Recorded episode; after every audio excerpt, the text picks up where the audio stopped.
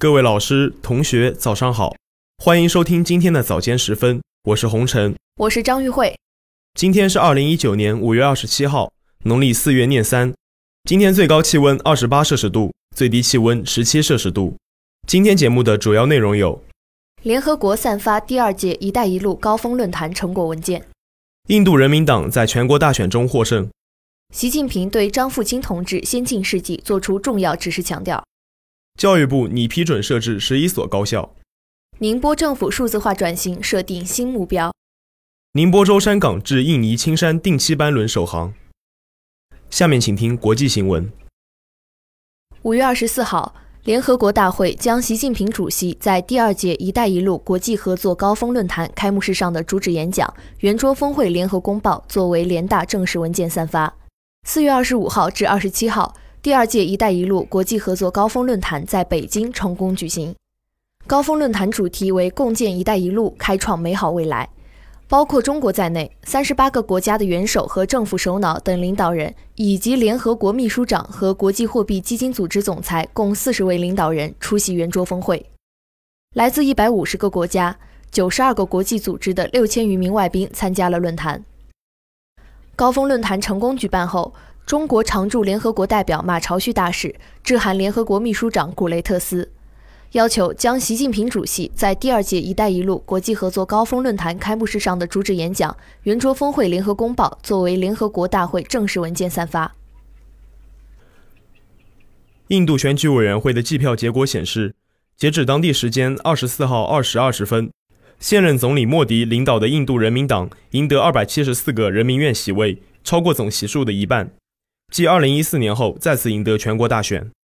印度人民党领导的全国民主联盟在人民院共获得超过300个席位。与此同时，最大反对党印度国民大会党赢得47个席位，为最大在野党。今年印度全国大选投票自4月11号持续至5月19号，分七个阶段进行。据印度选举委员会公布的数据，本次大选有超过6亿选民参与投票，投票率高于2014年。大选计票工作二十三号上午八时在全国展开，在初步计票结果显示印度人民党以巨大优势领先后，国大党主席拉胡尔甘地二十三号承认该党在大选中落败。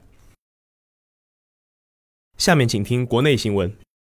中共中央总书记、国家主席、中央军委主席习近平近日对张富清同志先进事迹作出重要指示，强调：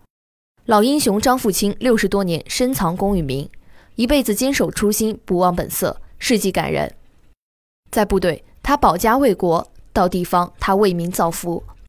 他用自己的朴实纯粹、淡泊名利，书写了精彩人生。要积极弘扬奉献精神，凝聚起万众一心、奋斗新时代的强大力量。今年九十五岁的老党员张富清是原西北野战军三五九旅战士，在解放战争的枪林弹雨中九死一生。先后荣立一等功三次，二等功一次，被西北野战军记特等功，两次获得战斗英雄荣誉称号。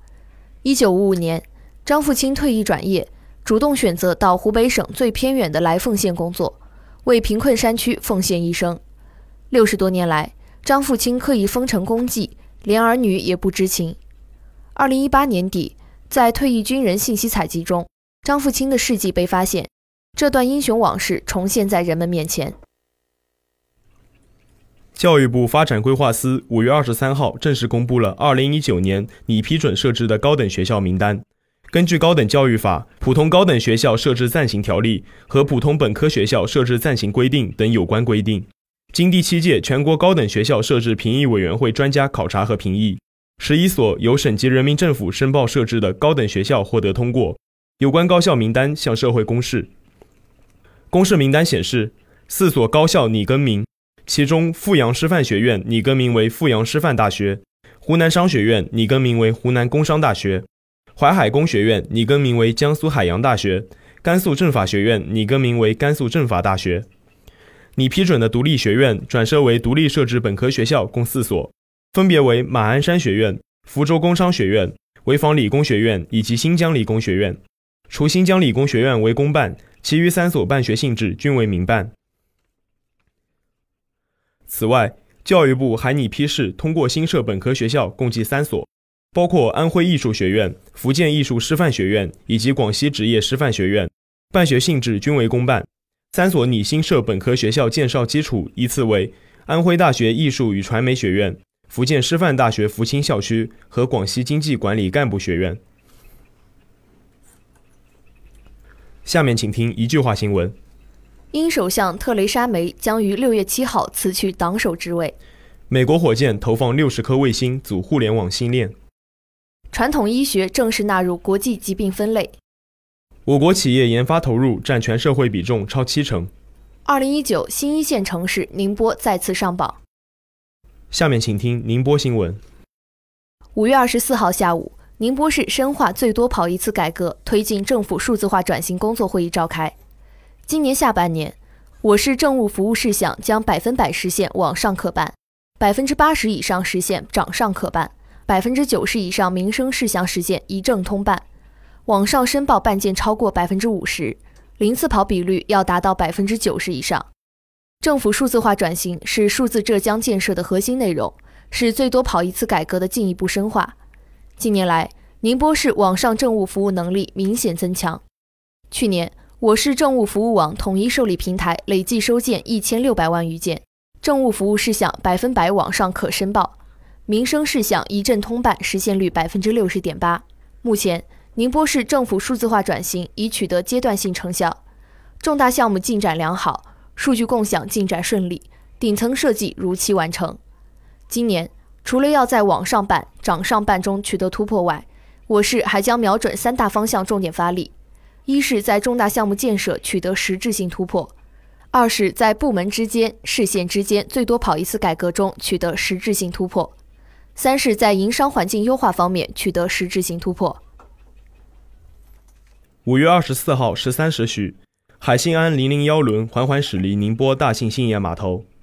这标志着宁波舟山港至印尼青山及散杂三用专线定期班轮成功首航。这是宁波舟山港首次开通的可同时实现集散杂同船运输的专线班轮，为解决大客户青山钢铁单次进出口货物种类多的实际难题，进一步丰富了参与“一带一路”建设的服务模式。青山钢铁目前在印尼苏拉威西、津巴布韦马绍纳兰等地建立了镍镉合金冶炼、不锈钢冶炼、轧钢生产等基地。另外，在印尼北马鲁古、印尼古吉拉特等地区建有不锈钢、镍铁基地。其进出口业务类型主要以外贸进出口、国际转口贸易为主。通过该物流模式，充分满足了青山钢铁印尼海外项目的建设、生产和生活等物资运输的需求。下一步。码头方面将完善拆装箱等配套服务功能，为青山钢铁提供从集装箱到散杂货、从出口到进口的一揽子物流服务。这里是 FM 幺零零点五宁波大学广播台。以上是今天早间时分的全部内容。本次节目是由卢诗雨为您编辑，红尘、张玉慧为您播报的。感谢收听，欢迎您继续收听本台其他时段的节目。